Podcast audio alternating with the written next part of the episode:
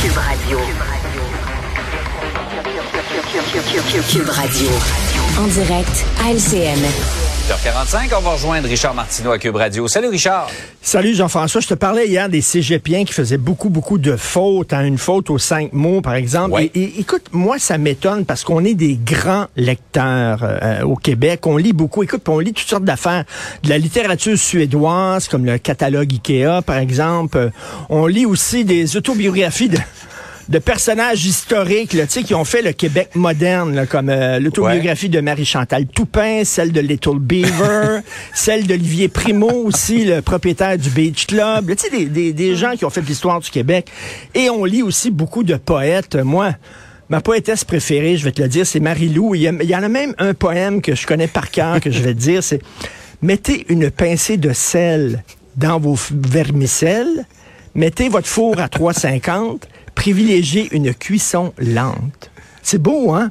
Oh, c'est beau. Je l'ai fait apprendre à, mon fils, puis euh, c'est un grand fan de cette poétesse aussi. Donc, on lit beaucoup. Comment ça se fait qu'on fait des erreurs comme ça? Je le sais pas. C'est un tantinet moqueur et, euh, ironique ce matin. Je te reconnais pas, Richard. C'est tellement pas ton genre. Euh, on sourit, mais la prochaine histoire est vraiment pas drôle. Et je connais personnellement, pour lui avoir parlé plusieurs fois, la dame qui dénonce ça. Sa mère a été assassinée le gars s'en est tiré avec un homicide involontaire et il est déjà sorti de prison. Écoute, euh, partout à travers le monde, tu vas dans le désert du Sahara, euh, tu vas euh, dans des montagnes en Afghanistan, tu vas à l'île aux fesses à côté de Drummondville, 6 plus 6 égale 12.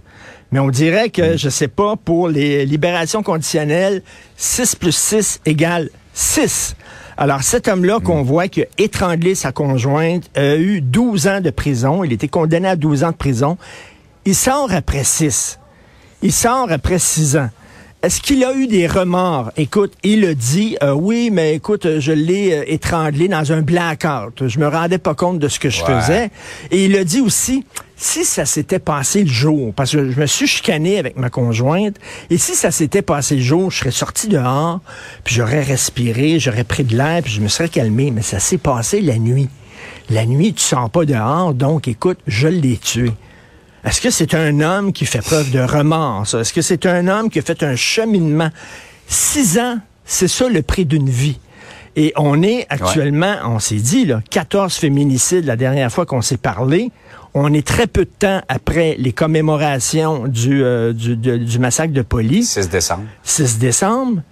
Et là, on dit, c'est important de, de, de tu sais, la, la, la, violence contre les femmes, faut dire, faut envoyer un message fort, comme quoi on n'accepte pas ça. Mm-hmm. Six ans après ça.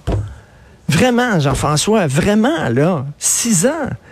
Et là, la J'ai lu, moi, le, le, post sur Facebook de Geneviève, la fille de la victime, et euh, elle a rien vu dans son passage dans la commission des libérations conditionnelles qui laisse un temps soit peu euh, montrer, on la voit Geneviève, là, euh, que Daniel Derry a du repentir, qu'il regrette ce qui s'est passé, qu'il reconnaît ses torts c'est vraiment, c'est vraiment euh, troublant. Mais, qu'est-ce qui se passe à la commission des libérations conditionnelles? On en parle chaque semaine, Jean-François. Chaque semaine, il y a des histoires comme ça. Souviens-toi, Yves Thériault, le journaliste, a écrit il y a plusieurs années un mm. livre qui s'intitulait Tout le monde dehors, qui était une charge mm. à fond de train contre la libération conditionnelle. Et j'ai parlé à Yves récemment, puis il me dit qu'il pense peut-être à faire une deuxième partie à ce livre-là. Là. Ah oui. Euh, parce il y aurait de la matière. Ben, il y a de la matière. Six c'est ça que ça coûte pour tuer une personne au Québec. Quand même. Euh, dans un autre ordre d'idée, la firme McKinsey, qui a fait parler d'elle pendant la pandémie, euh, qui a été euh, associée aux décisions du gouvernement, là, elle, a un contrat assez généreux d'abord, d'ailleurs de la part de la Caisse de dépôt. Écoute, là, attends une minute, là. Là, la firme McKinsey on lui a donné 1,7 million de dollars pour qu'elle fasse partie du processus décisionnel lors de la campagne de vaccination. Ils se sont impliqués dans la campagne de mhm. vaccination. Le ministère de l'Économie, hein, Pierre Fitzgibbon, a donné un contrat pour qu'elle puisse participer, cette firme-là, au plan de relance économique post-pandémique. Hydro-Québec lui a donné 27 euh, contrats à cette firme-là pour 4,9 euh, millions de dollars. Hydro-Québec. Et là, euh, c'est la caisse de dépôt qui a fait, écoute, ils sont partout présents Aux États-Unis, mm. ils, ont, ils, ont, aidé, ils ont conseillé des fabricants de cigarettes, euh, ils ont conseillé euh, des, les, les, grandes compagnies pharmaceutiques, ils ont conseillé les régimes en Chine, le régime en Russie.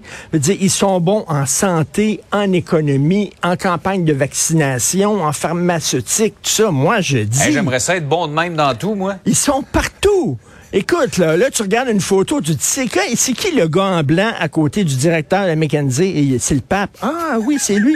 les McKenzie sont partout. Moi, je dis, donnons-leur la province. S'ils sont si bons que ça, on leur donne littéralement les clés de la province, on leur donne un contrat à, une, à McKenzie, gérer tout dans la province. Là. Écoute, là, on, on signe un contrat pour deux ans. Dans deux ans, on va regarder votre performance. Si effectivement vous êtes bon, on va reconduire le contrat. Non, mais peut-être ça coûterait moins cher que d'avoir un gouvernement qui gaspille notre argent à gauche, à droite, s'ils sont si bons que ça. Écoute, ils sont, ils sont vraiment partout. C'est assez particulier quand même. Et, euh, Je comprends. Et pourquoi on a autant de fonctionnaires dans notre fonction publique si on remet tout ça dans les mains d'entreprises privées? Euh, en tout cas, bref, McKenzie sont extrêmement partout. Peut-être qu'ils pourraient, tiens, euh, s'occuper des hôpitaux et on ne donnerait pas à un homme qui mourra des pentes avec du jus de ah. tomate. Peut-être que c'était McKenzie. C'était épouvantable, ça. Peut-être que McKenzie s'arrangerait pour euh, mieux nourrir nos patients. En tout cas, c'est une compagnie très présente. On est un bon client, en tout cas, de McKinsey, ça, c'est certain. Tout à fait. Richard, passe une bonne journée. Mettez votre four à 3,50. Privilégiez une cuisson lente. C'est beau. Ça va nous rester dans la tête toute la journée. C'est comme la musique. Salut. À demain. Peace.